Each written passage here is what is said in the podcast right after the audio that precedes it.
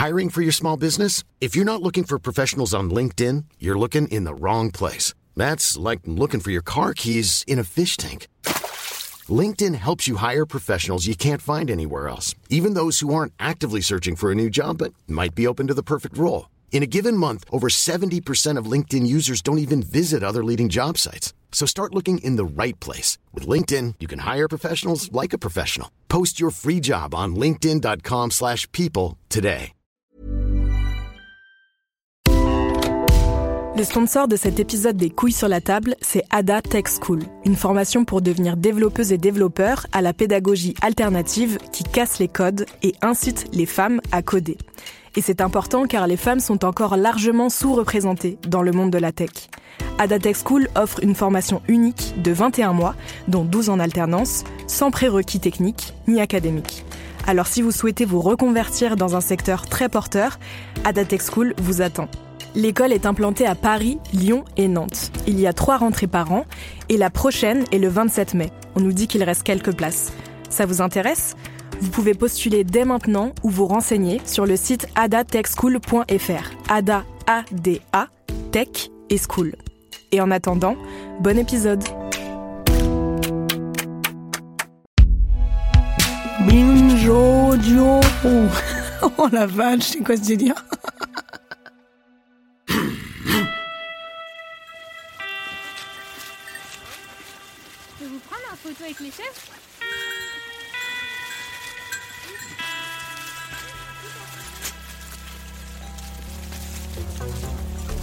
Nous sommes toujours à la ferme de la Jaubernie, quelque part en Ardèche, pour discuter du monde paysan en France et de comment on se débrouille en tant que paysanne féministe pour s'y épanouir. C'est souvent que les nanas, c'est les moments qu'on préfère, c'est les SMIM. Et du coup, je suis là, oh mince, moi aussi, j'aime ça. Mais c'est vrai qu'il y a un, un truc de voir les plantes lever, c'est quand même un peu euh, assez magique, quoi. Moi j'aime bien quand je bouge mon troupeau et qu'il y a toutes mes bêtes qui sont derrière moi et qui me suivent avec leur nez blanc et leurs cornes et qu'elles ont trop la classe. Marion est maraîchère et apicultrice. Fanny produit du tofu après avoir élevé des brebis, des animaux que Guylaine connaît bien puisqu'elle en a tout un troupeau. Céline élève quant à elle des chèvres avec son associé et Florie est apicultrice. Moi, euh, j'aime beaucoup euh, le printemps parce qu'il y a la nature qui se réveille et il y a les ruches qui se réveillent et du coup j'adore euh, faire euh, toutes les visites de printemps et, redécouvrir un peu euh, les colonies. Dans la deuxième partie de cette discussion, on continue d'examiner comment elles ont contré les stéréotypes sexistes pour faire leur métier, comment aussi elles construisent d'autres standards, d'autres références que l'habituel masculin neutre.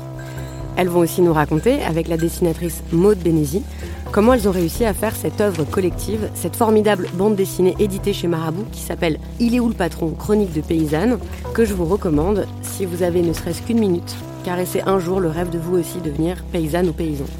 Est-ce que tu peux juste nous présenter vite fait quelques-unes, comment elles sont?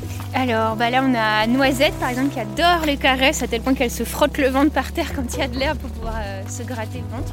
Là on a Java, c'est la belle chèvre costaud dont je vous parlais qui est la fille de la chèvre qui sera bientôt la chef. Les couilles sur la table, épisode 79, deuxième partie. C'est grâce à elle en fait que la ferme tourne bien.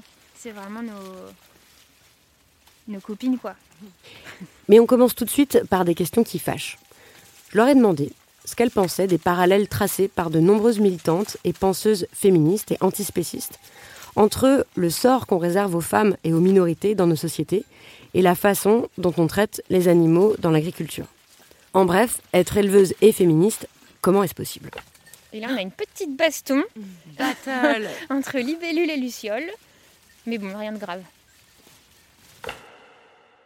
Moi, je me rends compte que j'ai beaucoup évolué sur mes pratiques. Euh, ça fait plus de dix ans que je bosse euh, dans l'élevage avec les brebis.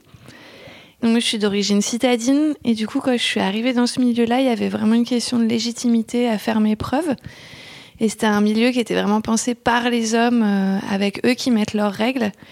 Et j'ai tout de suite un peu compris que si je voulais être crédible, il fallait que je mette de côté tout ce qui pouvait être perçu ou assimilé à de la sensibilité. Et mon objectif, c'était euh, d'être acceptée dans ce monde-là parce que j'avais très envie d'être éleveuse, parce que j'aimais beaucoup les animaux, donc un peu quelque chose de contradictoire. Et du coup, j'ai vraiment étouffé euh, plein de questionnements. De, on observe, on a un regard neuf et on se dit bah là, est-ce que c'est de la souffrance? Qu'est-ce que c'est le bien-être? Est-ce que la bête va bien? Quel est le rapport? Et en fait, c'est des choses hyper complexes. Et c'est des questions euh, qui me taraudaient, mais que j'ai vraiment juste complètement étouffées pour. Euh, parce que j'ai l'impression que si je laissais dépasser de moi des bribes de questionnement, ça allait me faire perdre toute ma crédibilité. Sur quoi, par exemple? Sur la perception de la douleur, en fait. Les animaux parlent pas, on est responsable d'eux. Euh, du coup, à quel moment on considère qu'il y a de la douleur et qu'il et qu'il faut le prendre en compte et qu'il faut faire quelque chose? Et c'est complexe, on n'a pas de réponse. Moi, je ne m'autorisais pas à me poser la question et je pense que c'était quelque chose d'assez répandu. Et à force de travailler dans l'élevage et notamment de pouvoir avoir des moments d'échange et de complicité en non-mixité avec d'autres éleveuses, eh ben, il y a un peu ce truc qui a lâché de se dire en fait là j'ai plus besoin de prouver que je suis légitime, en fait j'ai besoin de prendre ma place à ma façon. Et du coup ça a permis de remettre des questions que j'avais totalement éludées. Il y a quelques années, on parlait entre nous des violences euh, gynécologiques, notamment dans nos groupes féministes, parce qu'il y avait un gynécologue horrible euh, par chez nous, et du coup, ça a fait réfléchir à ça. En fait, je me suis dit, mais moi, j'ai jamais questionné euh, comment on, met bas dans la ferme par rapport aux, questions de violence gynécologique. Bah, on s'est dit, mais en fait, c'est hyper bien que la femme, elle ait vraiment le temps d'accoucher, pas avec quelqu'un qui est expert dessus et qui aide à l'accouchement, mais en fait, qu'elle prenne possession de ça. Et en fait, je me disais, mais nous, dans les mises bas, euh, il y a quelque chose, on a envie que ça aille vite. J'avais aussi beaucoup vu des gars être très interventionnistes, et c'est-à-dire qu'il n'y avait pas forcément besoin d'aider à sortir euh, l'agneau ou le chevreau, mais en fait, ils le, il le faisaient, et en fait, je me disais, ah, c'est un peu pour avoir le rôle de sauveur, en fait. T'es arrivé, t'as fait ce geste technique, t'as sorti la bête, mais en fait, ça a dépossédé le, la brebis de sa mise bas. Et en fait, c'est un processus qu'elle a besoin de faire par elle-même pour que la mise bas et après la délivrance et après les suites de la mise bas se passent mieux. Mais pourquoi ils le font alors? Eh ben, pour que ça aille plus vite et je pense pour se sentir utile. Est-ce qu'ils n'ont pas l'impression que s'ils le font pas, elle va avoir des problèmes? Je pense qu'à un moment, euh, il y a aussi une question de c'est quoi mon travail? Et que se dire que de rester à observer, on n'arrive pas à se dire que c'est du travail. Alors que là, on rentre le soir, on dit Ah, j'en ai sorti deux. Et là, il y a quelque chose de concret de se dire J'ai fait un travail. Et le, et le fait à un moment de, laisser. Euh, on est toujours dans l'activité. Et le fait de se dire Eh ben là, j'ai, euh, je me suis assis loin pour pas la stresser. Et j'ai regardé de loin juste pour être sûr. Peut-être ça a l'air évident quand on le dit. Mais c'est un rythme qui est vraiment dur à, à casser, quoi. En tout cas, moi, ce que je me rends compte, c'est que la réflexion féministe, ça m'a vraiment autorisé à re-questionner des choses sur l'élevage qui étaient présentées comme des évidences et comme si on ne pouvait pas imaginer autre chose. Moi, je faisais beaucoup de parallèles avec la médecine euh, humaine qui est pensée par les hommes et pour les hommes. Et dans les mises bas, il y avait vraiment des gros questionnements parce que une brebis qui souffre, elle va pas émettre de bruit. Du coup, c'est compliqué de, de savoir euh, est-ce que la bête souffre ou quoi? Et en fait, on voit qu'il y a, notamment pour les, les primipares, donc celles qui mettent bas pour la première fois, on voit vraiment que ça dure et qu'elle force et qu'elle allait et que ça contracte et que ça contracte encore et que après la mise bas, euh, elle va mettre beaucoup de temps à se lever et qu'on va voir quand elle se lève que pendant plusieurs jours, euh, sa démarche, elle n'est pas habituelle, son bassin, il doit avoir quelque chose qui va pas. Et ça, ça a été jamais questionné, jamais pris en... Enfin, moi, dans... J'ai fait des, formations avec des vétos sur euh, le soin des animaux ou quoi, et c'est des questions qui étaient, qui étaient jamais abordées. Et je me dis, c'est vraiment juste un problème que c'est pensé par les hommes, quoi. Et aussi que c'est une question complexe, c'est que comme elle fait pas de bruit, on sait pas si elle a mal. Et peut-être parce que c'est une question complexe, et bah du coup on l'élude. Et à propos d'être interventionniste ou sur le rapport à la douleur, euh, vous disiez un peu plus tôt, quand on prenait le café, que par exemple, euh, euh, vous aviez remarqué que certains éleveurs étaient très stressés au moment de la castration des animaux, qu'on leur donnait des anti-inflammatoires, tout ça, mais que par contre les mises bas, ça leur posait pas de problème. Vous, c'est l'inverse. Nous, on castre pas d'animaux à la ferme. ici, ouais. Mais par contre, c'est vrai que je rejoins tout à fait ce que dit Fanny sur l'empathie, en fait, s'autoriser à avoir de l'empathie pour les animaux et se sentir vraiment lié à elles et du coup euh, leur laisser le temps euh, de faire leur dilatation parce que aussi derrière ça se passe mieux pour la montée en lactation. Et d'ailleurs, paradoxalement, on nous dit aussi euh, que c'est un truc de femme de surveiller les mises bas. moi, j'ai jamais accouché, en fait, je vois pas pourquoi j'arriverais mieux à, à, accompagner une chèvre qui est en train de faire son chevreau qu'un mec. Mais je pense par contre de s'autoriser à l'empathie et aussi dans la réforme des animaux Donc la réforme, en fait, c'est les animaux qu'il faut tuer parce qu'ils sont trop malades ou enfin elles pour le coup elles sont trop malades ou elles sont trop vieilles. Et pour moi c'est vraiment le moment le plus dur de mon métier et s'autoriser aussi de les tuer avec sensibilité et de se le dire euh, bah merci et, pardon euh, et au revoir quoi. Et de, pouvoir faire ça euh, même si c'est un petit rituel qu'on fait dans notre tête mais juste je je me sentirais plus en contradiction. Enfin on parle beaucoup de nos contradictions en tant que éleveuses et féministes. Et c'est des on a besoin d'être comme en non mixité entre éleveuses féministes pour pouvoir en parler pour pas se sentir jugée en fait de parler de ces contradictions qui font partie de notre métier et qui et en même temps, on n'arrive pas à se passer d'elle, en fait, de, ce rapport euh, aux animaux domestiques. Vous pensez à quoi comme contradiction, par exemple? Bah Justement, de, tuer les mamies, de tuer les chèvres qui ont 12 ans parce qu'elles n'arrivent plus à suivre le troupeau, euh, d'envoyer euh, les chevreaux mâles à l'engraisseur. Donc, c'est un système où, en fait, c'est un système assez industriel, mais on a besoin d'eux parce qu'il y a beaucoup de chevreaux qui naissent en France et on a arrêté de manger de la viande de chevreaux, quasiment.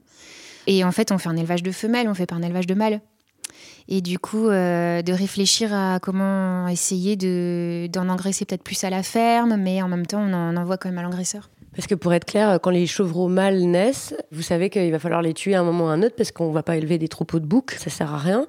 Et donc, euh, qu'est-ce qui se passe quand ils naissent? Vous, vous les laissez vivre euh, un petit peu sous la mer? Et puis après, il faut les envoyer à l'engraisseur qui va faire quoi? L'engraisseur, lui, il s'est spécialisé en fait dans l'engraissage des chevreaux, donc il récupère des petits chevreaux à une semaine et il les engraisse dans des grandes fermes en fait. Et ensuite, ils sont vendus à deux mois, majoritairement en Italie et au Portugal, où là-bas ils ont gardé une tradition euh, de consommer la viande de chevreau. Et hum, pour moi, ça fait partie de mes contradictions parce qu'on externalise en fait une partie du vivant qui arrive sur la ferme, euh, les chevreaux. Et en autre contradiction, ouais. Dans les contradictions, moi, je trouve ça hyper compliqué. C'est quel rapport j'ai avec mon troupeau? Euh, parce que dans, la, dans ma vie en général, j'aime bien dire que je suis pour l'abolition de toutes les formes de domination. Et en fait, qu'est-ce que j'ai comme rapport avec mon troupeau? Bah, C'est quand même moi qui décide si elles vont se reproduire. Donc c'est un, rapport fort par rapport au corps. Lesquels sont euh, adaptés, rustiques, euh, et du coup ont leur place pour perdurer dans le troupeau. Lesquels me paraissent moins adaptés ou malades et vont devoir être réformés. Et en même temps, c'est pas que ça. C'est aussi un rapport où, euh, de soins. Enfin, des fois dans ma tête, je fais un peu parallèle avec euh, quand on éduque des enfants, mais il y a quelque chose où on, est responsable et du coup, on leur doit le soin et tout le bien-être. Et des fois, euh, bah, sur des choses qui nous coûtent physiquement ou en temps, on doit quand même donner de ça parce qu'on est responsable d'eux et leur donner du soin. J'ai l'impression que ça me rend hyper triste quand j'entends que c'est impossible d'être féministe et d'avoir des animaux, ça me fait de la peine. Euh, j'ai l'impression que du coup, dans des milieux que j'identifie féministes, j'ose pas dire euh, où je suis mal à l'aise de dire que j'élève des bêtes. Et en même temps, euh, parce qu'on va vous accuser de les, on va vous dire bah ouais, mais vous dites que vous aimez les animaux, mais enfin vous les tuez quand même. Oui, et que... plus vous faites des, brebis à, viande. Oui, moi je fais des brebis. je, je, pense que je le formulerai pas comme ça du coup, mais Excusez-moi, j'ai cru que vous aviez dit ça au tout début quand vous étiez présenté. Euh. Euh, bah, c'était par opposition. Bah, justement, que les gens euh, me disent Ah, vous avez des brebis, ah, vous avez l'air sympa, du coup, vous faites du fromage. Et je dis Bah non, je fais des agneaux. Ils, ils regardent leurs pieds, ils sont trop mal à l'aise. Et ils font Oh mon Dieu, mais c'est horrible. et que plutôt, oui, je fais des agneaux viande déjà et pas des brebis viande. Et que les brebis, c'est mes copines. Et que les agneaux, bon, bah, les agneaux, oui, par contre, ça va être de la viande à un moment ou à un autre. Mais. Et que j'ai l'impression que du coup, ça coupe court à de dire ah c'est mal, c'est pas c'est pas féministe, c'est pas bien. J'ai que du coup ça coupe court à tout autre imaginaire et toute autre façon de faire de l'élevage et que c'est dommage quand même. Et que ben, moi j'ai l'impression qu'il y a un de mes déclics. Euh, c'est un printemps, il y a Fanny qui est venue faire l'agnolage euh, chez moi. Et je t'ai vu caresser la tête à une brebis et lui gratouiller la tête et dire ah celle-là je l'aime bien. Et après, il y a une autre copine qui est venue qui lui a donné un nom, c'était Cunégonde, on l'appelait après. et du coup, ça m'a fait un déclic de me dire Ah, mais on a le droit d'être sympa avec une brebis, mais en public en plus. Euh, j'ai l'impression que plutôt je le faisais un peu en secret. C'était un peu le truc honteux de ah, J'aime bien mes brebis, je leur donne des petits noms dans ma tête. Euh. Mais sur le fait de les aimer à la fois, euh, de voir naître leurs petits, d'être soulagé qu'elles aillent bien et tout, et de se dire Mais bon, je vais le manger à un moment, enfin, on va. On va voilà il va servir à être. Il va falloir le tuer et quelqu'un va le manger. Bah moi, clairement, c'est ce qui m'interroge, c'est le système industriel. Et du coup, c'est quelle mort on donne, dans quelles conditions. Moi, les moments où je suis dégoûtée, c'est c'est d'emmener des, des, mères à l'abattoir qui ont fait toute la carrière chez moi et de me dire qu'elles vont être saignées euh, par quelqu'un qu'elles connaissent pas, dans un endroit qu'elles connaissent pas. Ça, je trouve ça hyper trash. Par des gens qui ont des conditions de travail dégueulasses, qui font de la mort à la chaîne, où ça peut juste que être horrible en fait. Quoi, y a pas, c'est ouais, un peu bah non, il y a pas de bons abattoirs en vrai quoi. Et euh, ça, ça, ça, ça me rend hyper triste. J'ai l'impression qu'effectivement, il y a des différences et que tout mettre dans le même panier, ça, ça marche pas, quoi que les brebis que je tue moi dans des bonnes conditions, qu'elles s'y attendent pas vraiment, qu'elles sont juste euh, un matin dans, dans, le pré, on les attrape comme on les attrape plein d'autres matins et que euh, on prend le temps de faire les choses comme il faut, euh, qu'elles souffrent pas et que derrière je mange la viande aussi. J'ai l'impression que ça change complètement le rapport à, à, la mort et à comment je fais les choses. Je suis quand même assez fière pour le coup des pratiques que j'ai sur plein de choses parce qu'ils sont tout le temps sous les mers euh, ils têtent tout le lait des mères. En fait, c'est les agneaux qui têtent leur lait. Quand on les enlève des mères, ils ont déjà 8 ou 9 mois. Du coup, euh, les mères, elles sont pas tristes de les voir partir. Quoi. Elles font, allez, ouais, bah. En tout cas, elles bêlent pas pendant des jours et des jours. Elles les cherchent pas plus que ça. Et quand ils partent en vente directe, que je sais, que je vois les clients, qu'ils sont contents de manger la viande que je fais, qu'ils savent d'où viennent les agneaux, que c'est des agneaux qui vont passer tout l'été à la montagne avec leur mère à courir dehors, j'ai l'impression que je suis hyper contente de ça et qu'il y a une partie des agneaux que par contre euh, j'arrive pas à vendre en vente directe et qui partent dans une coopérative. Et je sais que potentiellement ils vont juste finir dans des grands tunnels à se gaver de grains comme des obèses et à devenir complètement débiles et à finir euh, je sais pas où en fait aussi quoi. J'ai l'impression que ça c'est des agneaux, ça me fait de la peine pour le coup quoi. Et que ça rentre vraiment dans un système industriel où ils ont une étiquette, personne ne saura quelle vie ils ont eu, quelle tête ils avaient, ça ça me fait de la peine quand même. Euh, Mais oui.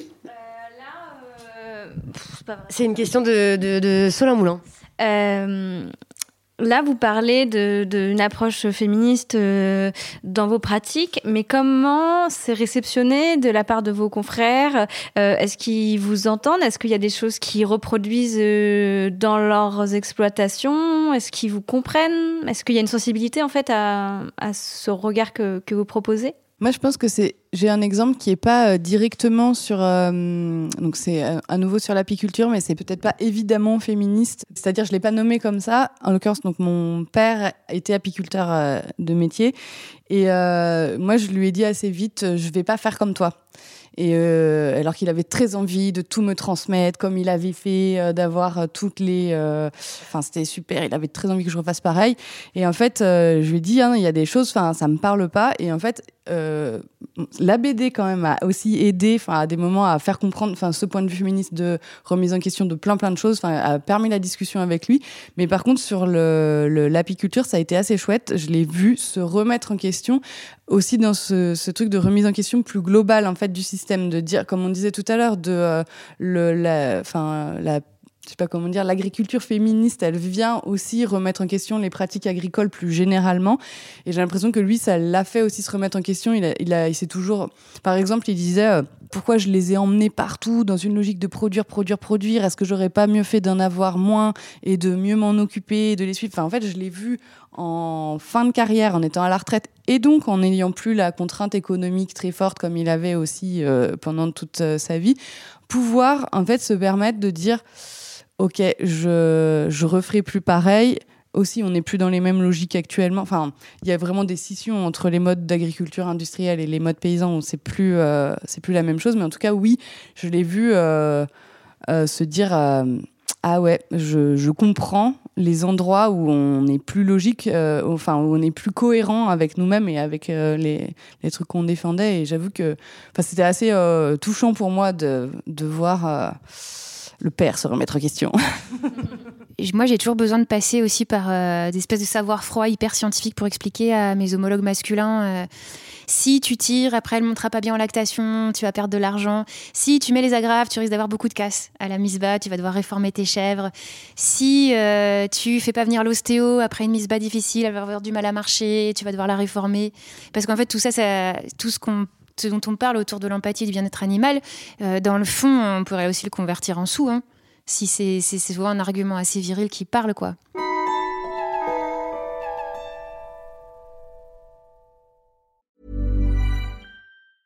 Hiring for your small business? If you're not looking for professionals on LinkedIn, you're looking in the wrong place. That's like looking for your car keys in a fish tank.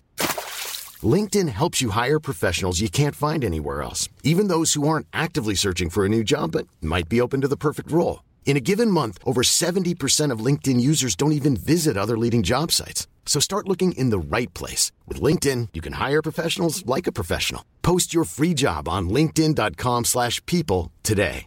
Quality sleep is essential. That's why the Sleep Number smart bed is designed for your ever-evolving sleep needs. Need a bed that's firmer or softer on either side? Helps you sleep at a comfortable temperature? Sleep Number smart beds let you individualize your comfort so you sleep better together. JD Power ranks Sleep Number number 1 in customer satisfaction with mattresses purchased in-store. And now save 40% on the Sleep Number limited edition smart bed for a limited time. For JD Power 2023 award information, visit jdpower.com/awards. Only at Sleep Number stores or sleepnumber.com.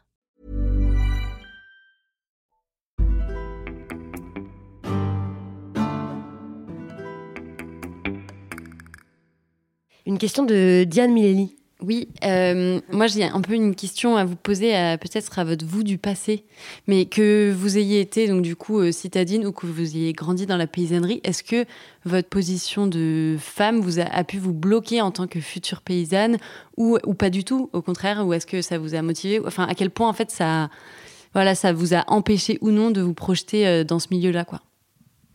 Bah moi, clairement, hein. je suis, mes parents étaient pas, ils étaient ouvriers, mais ils avaient une petite ferme à côté. Et euh, je suis jamais montée sur le tracteur, j'ai jamais tué les lapins. Euh, et mon père, il avait cette espèce de glorification de faire des études. Et du coup, euh, j'ai appris à repasser. Alors, je repasse jamais aujourd'hui. Ça me sert à rien. et clairement, je suis sûre que ma peur du tracteur, c'est vraiment lié à ça. Et je me rappelle avoir. Et en fait, j'ai pris conscience de ça assez récemment, de ce machisme paternaliste, quoi. Je me rappelle avoir pleuré auprès de ma mère en mode mais euh, je peux jamais monter sur le tracteur. Et du coup ma mère elle, euh, elle banalisait ça aussi en disant bah ça sert à rien tu vas te secouer les boyaux ça sent l'essence ça sent le fuel et euh... mais j'étais pas inclus dans le clan des mecs quoi.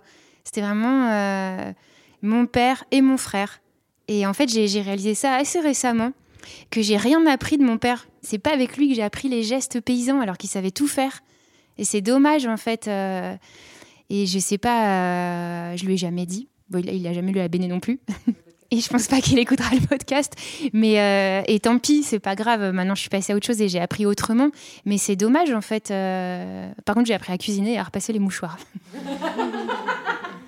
Sauf qu'en fait, ce que vous vouliez faire, c'était ça, en fait, euh, être paysanne. Ben, je le savais pas trop, mais par contre, j'avais vraiment envie. j'ai toujours beaucoup, beaucoup aimé les animaux.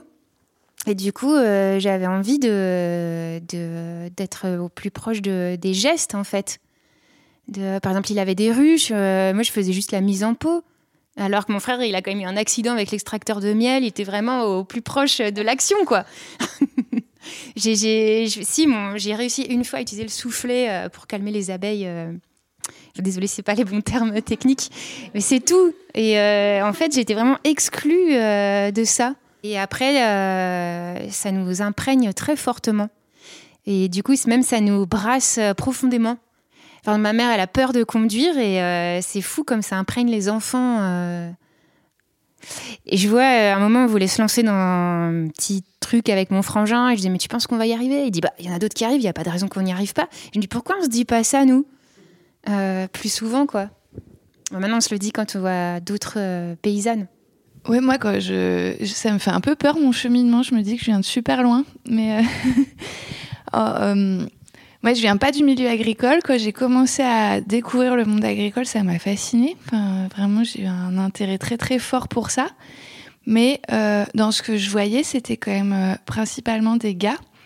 Et le, le rôle des femmes, c'était quand même beaucoup d'être euh, la copine d'eux, facilitatrice ou de faire des petits trucs mignons comme des plantes aromatiques. Alors, c'est pas du tout pour dénigrer les plantes aromatiques, c'est une super production, mais on nous encourage beaucoup à ça. Et du coup, moi, le, dans mon esprit, les premières choses qui me sont venues, c'est ça m'intéresse trop le monde agricole, mais du coup, il faudrait que je sois conseillère agricole, par exemple, ou, euh, ou de me trouver un mec éleveur, parce que quand même, j'adore les animaux, et comme ça, j'aurais le droit d'aller les voir. Et, et ça a pris quand même beaucoup de temps de me dire ah non en fait peut-être que juste je pourrais le faire moi. Et avec du recul, je me dis waouh quand même ça craint d'être passé par tout ça. Et, et en fait moi ce qui m'a trop manqué du coup c'était le manque de représentation de modèles féminins qui, pouvaient me auxquels je pouvais m'identifier quoi. Enfin euh, c'était un manque flagrant quoi. Et c'est aussi euh, l'idée de cette BD c'est de, combler ce manque quoi avec des paysannes qui font leur métier, qui sont heureuses de le faire, qui sont pas des superwomen, parce que les quelques modèles féminins qu'on me proposait, c'était tellement des guerrières battantes que ça me paraissait euh, inaccessible. Et en fait, la plupart d'entre nous, on n'est pas ça. Mais en fait, euh, même sans être ça, on a vachement de force et de courage et de ressources et on, est déjà génial. et, euh, et, et, cette représentativité euh, dans la complexité avec les forces et les faiblesses, mais aussi le fait de se dire nos forces et nos faiblesses, bah, c'est une super force. Enfin, c'est vraiment pour moi un des gros nœuds de, de ce qui manquait, quoi. Et ben, moi, j'ai l'impression que le plus gros obstacle, effectivement, c'était cette représentation du truc en couple, quoi. Où j'ai l'impression qu'en dehors du couple, il n'existait pas d'agriculture et que c'était impossible de faire autrement. Qu'il fallait d'abord trouver un gars, après faire une ferme. Oui, et que du coup, il fallait trouver le mari pour conduire le tracteur et qu'après, on pouvait avoir des brebis. J'avais du mal à sortir de cet imaginaire, quoi. Et après, ben, du coup, je, peux revenir sur un autre sujet. j'ai l'impression qu'il y a un sujet qu'on n'a pas trop évoqué, c'est l'arrivée des enfants aussi dans dans un couple de paysans. J'ai l'impression que euh, ça a tendance à aussi à refaçonner les choses, à renvoyer vachement euh, chacun à son genre. Et j'ai l'impression que ça pose beaucoup de questions. Petit chiffre sur le congé maternité des paysannes. Donc en France, le congé maternité a apparu en 1909. Il était de deux mois, je crois. Et pour les paysannes, il a apparu en 1976 et était de deux semaines. Ça fait que depuis 2019 que les paysannes qui ont un statut ont droit à un congé maternité comme les autres femmes, donc de quatre mois pour un premier enfant sans pathologie. Mais je crois que la, particularité, si, si j'ai bien lu euh, sur ce congé maternité des paysannes, c'est que euh, non seulement elles ont des indemnités, mais surtout elles ont des sous pour pouvoir embaucher quelqu'un pour faire le travail dans la ferme. En fait, maintenant, elles gèrent elles-mêmes leurs sous. Avant, euh, c'était effectivement euh, euh, quelqu'un du service remplacement qui pouvait venir pour travailler sur la ferme. Mais en fait, dans les faits, on constatait que monsieur prenait la personne du service remplacement pour faire encore plus de boulot difficile. Et madame continuait de faire ses travaux en étant enceinte. On a une copine qui, à notre âge, à 8 mois, elle était sur le toit à réparer son toit à 8 mois de grossesse. Quoi. Elle n'a pas pris de congé maternité. Et, dans les faits aussi, il y, y a quand même encore 40% des paysannes qui prennent pas le congé maternité auquel elles auraient droit parce que c'est impossible. Mais effectivement, maintenant, c'est de l'argent qu'elles peuvent gérer et c'est quand même plus souple pour elles. Juste un mot sur la façon dont c'est construite, écrite, dessinée, cette euh, bande dessinée, sur le processus d'écriture euh, qui a été euh, très collectif. Bah, déjà, il faut. en fait, l'idée du projet est venue des paysannes en polaire. La première idée de faire une BD, c'était en 2014. Donc, c'est un, un, projet qui a, qui est né il y a longtemps, mais qui a mis du temps à se concrétiser parce que chacune était dans ses installations. Le groupe s'est un peu formé au fur et à mesure des rencontres euh, dans des milieux militants, les milieux paysans, etc.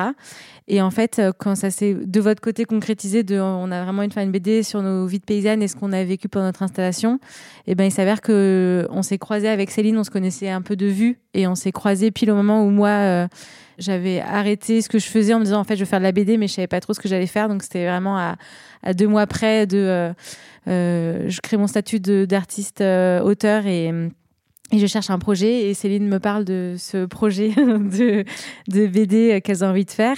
Et donc du coup, à partir de là, on s'est retrouvés euh, à se voir en fonction des emplois du temps, bah, des fermes de chacune. moi, je vivais à Paris à ce moment-là, donc il fallait aussi faire les trajets, se retrouver. Mais je pense qu'on arrivait à peu près tous les deux mois, en fonction des pics de saison, etc., à se voir sur un week-end pour euh, se dire bah, qu'est-ce qu'on fait de tout ça? Est-ce qu'on fait une fiction? Est-ce qu'on fait des chroniques où chaque page c'est un personnage différent? Enfin voilà, et à, être toutes les six euh, totalement, à part lectrice de BD, euh, il n'y avait pas beaucoup de formation de scénario, enfin il n'y avait rien quoi. Donc c'était lire plein de BD, essayer de comprendre en lisant une BD comment ça, a été fabriqué, etc.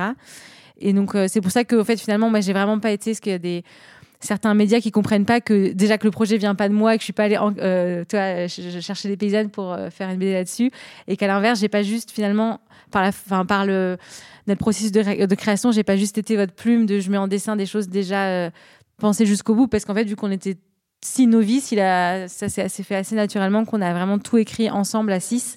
Mais ce qui donne une forme très originale à la bande dessinée d'ailleurs, parce qu'en fait c'est plus de travail que juste de raconter des anecdotes. En fait, vous avez créé des personnages types qui sont des espèces de mélanges de vous toutes, c'est ça? Eh ben oui, parce que en fait, euh, on s'est rendu compte assez vite que bah, beaucoup de choses que vous viviez étaient liées à vos animaux, à, enfin à quelle, enfin quelle euh, production vous faisiez. Donc ça, on était obligé de créer plusieurs personnages parce qu'on ne pouvait pas créer une superwoman qui était à la fois euh, euh, qui faisait du fromage de chef, plus des abeilles, etc. Donc il a fallu en créer plusieurs. Et trois, je pense qu'il y a beaucoup de choses qui pour moi ont été un peu du fait du hasard ou de et qu'en fait on a aussi un peu découvert à la fin que ça marchait bien et que c'était chouette. Mais il y a eu beaucoup, enfin ça a été beaucoup de patchwork, de post-it qu'on a bougé dans tous les sens, qu'on a voilà, toi, qu'on a attribué euh, les scènes réelles à nos personnages en disant bah tiens en fait finalement ça faut que ce soit vécu par une telle. En fait c'est un truc qui se passe vraiment en hiver donc on, finalement on le met à la fin de la BD. Enfin toi ça a été beaucoup de de trucs comme ça. Et du coup, trois personnages, c'était un peu le, max pour se dire, bah finalement, on arrive quand même à les suivre. On voulait vraiment que ce soit trois personnages principaux et qu'il n'y ait pas une première, enfin, que ce soit, elles sont au même niveau euh, euh, dans l'histoire. Et mais ce qui fait qu'on a effectivement pas mis de maraîchage, on n'a pas mis euh, de brebis. comme ce que fait Guylaine, mais du coup ça a été effectivement le compromis qui s'est fait assez naturellement et ça permettait aussi de pouvoir mettre ce qui était cher pour nous, de pouvoir euh, mettre une diversité de corps aussi, et de physique et de situations amoureuses et enfin voilà, de pouvoir représenter tous ces autres témoignages qu'on nous a confiés. Et, euh, et donc il fallait tout valider à 6, donc ça a été très long comme processus. Euh, mais du coup, avec effectivement une forme assez. Enfin, qu'on a voulu expliquer à la fin de la BD, peut-être assez. Euh, enfin, ce qui fait que c'était pas, parfois pas compréhensible de savoir qui avait fait le scénario, qui était. Enfin, voilà, qu'on avait parfois été un peu mélangé de, euh, de moi de présenter que comme dessinatrice, alors que moi je me sentais pas que dessinatrice sur cette BD, ou, euh, etc. Mais ce qui fait qu'on s'est quand même tout essayé à, vraiment à l'art de la BD, tu vois, de prendre un truc que tu as envie de raconter et tu le séquences, enfin, où ça devient de l'écriture dessinée ou de l'image séquencée, quoi. Donc on a aussi tout fait du dessin selon moi, mais avec chacune son style. Moi, ce qui me plaît beaucoup dans le résultat de la BD, c'est que il euh, y a aucun élément où on peut dire ça, c'est machine qui l'a fait. Il euh, tellement eu, euh, c'est tellement le fruit de la réflexion de tout le monde, des anecdotes, du vécu de tout le monde qui a été proposé par une personne, puis retravaillé par une autre, puis retravaillé par une autre. Et, en fait, je trouve ça beau l'idée que ça, se détache des gens en fait, ça devient quelque chose de collectif. Euh, bah, avant de faire cette BD, je crois qu'on euh, en parlait beaucoup avec Céline, on était vraiment agacés du fait que tout ce qui sortait sur les paysannes, c'était jamais les paysannes qui parlaient en leur nom propre. Euh, c'était souvent des journalistes ou, d'autres formes de personnes qui avaient un, statut d'expertise et qui parlaient, qui comme si on pouvait pas parler par nous-mêmes, qu'il fallait traduire. Et en plus souvent avec une posture de d'explorateur aventurier très agaçante de, venir dans la paysannerie et du coup de surjouer un peu ces côtés-là. Et, euh, en fait, on avait vraiment le besoin de dire non, mais en fait, on, peut parler. Euh, du coup, le féminisme dans la paysannerie, c'est pas seulement la BD, c'est aussi toutes nos luttes politiques qu'on essaye de faire collectivement pour faire avancer les choses, euh, notamment par rapport aux acquis des droits sociaux des paysannes. Sur, bon, on a parlé du congé maternité, mais aussi d'instaurer la parité dans nos syndicats agricoles pour avoir plus de représentation. Euh, le fait de faire en sorte que nos syndicats soient moins sexistes, avec des kits en fait d'alerte pour déceler le langage macho dans les réunions, pour euh, permettre euh, aux femmes de prendre plus de place aussi. on aimerait du coup aussi monter une brigade d'action féministe paysanne, la BAF paysanne, pour aider les paysannes qui vivent des violences dans leurs fermes. L'écriture inclusive, ça fait partie de nos combats. En fait, des choses aussi dans la place public, quoi. Pour que ce soit pas juste euh, au sein des foyers, en fait. Euh, pour terminer la discussion, est-ce qu'il y a une ou plusieurs œuvres d'art que collectivement, les paysans polaires, vous aimeriez recommander? On avait dit, c'est pas très original, mais euh, elle est partout dans la BD. Tout Anne Sylvestre, évidemment, mais en particulier Bergère qui termine notre, notre ouvrage, mais il y en a plein que. Bon, des chansons d'Anne Sylvestre alors. Et, dans les ressources carnet de bergère aussi. J'adore ce livre. Extraordinaire. bah, Il y a Christine Delphi qui a fait tout son boulot sur, sur évaluer le travail et la transmission du capital dans les fermes. Il y a le bouquin qui est sorti il n'y a pas très longtemps sur le genre du capital. et en fait, enfin. Et Céline Bessière, ouais. Ouais, en fait, les enjeux de, de capitaux et transmission de capitaux, c'est enfin centrale dans nos vies quoi. Et ces références elles sont importantes pour penser euh, comment les femmes peuvent s'établir et, euh, et non pas continuer de s'appauvrir. Au revoir. Au revoir. Au revoir les chats de vous avoir rencontré regarde genre ça c'est pas la suite de la c'est la fin de cet épisode des couilles sur la table. Merci beaucoup, beaucoup aux paysannes en polaire pour leur accueil, pour leur générosité, pour ce délicieux déjeuner que nous avons fait tout ensemble. Nous sommes toujours très curieux, curieuses de vos retours, alors n'hésitez pas à nous écrire via les réseaux sociaux de l'émission sur Instagram, Twitter ou Facebook, ou bien à l'adresse lescouilles-sur-la-table@binge.audio. À vous qui rêvez de quitter la ville, de vous former pour devenir paysanne et paysan, eh bien, lisez cette formidable bande dessinée Il est où le patron? Chronique de paysanne parue chez Marabout, signée par Maude Bénézy et les paysannes en polaire à retrouver chez vos libraires. À la prise de son, c'était Solin Moulin. Diane Mileli nous a conduits d'un endroit à l'autre. Une fois rentré à Paris, c'est Paul Berthiaud qui a réalisé cet épisode. Naomi Titi qui l'a édité et produit. Et puis, je vous rappelle que Les couilles sur la table, c'est un podcast de Binge Audio. Toutes les informations, chiffres et statistiques sont comme d'habitude dans l'article qui accompagne cet épisode sur le site de Binge Audio, binge.audio. On a du mal à partir. Ouais. Bon, allez, pour On va s'y à vos côtés. Non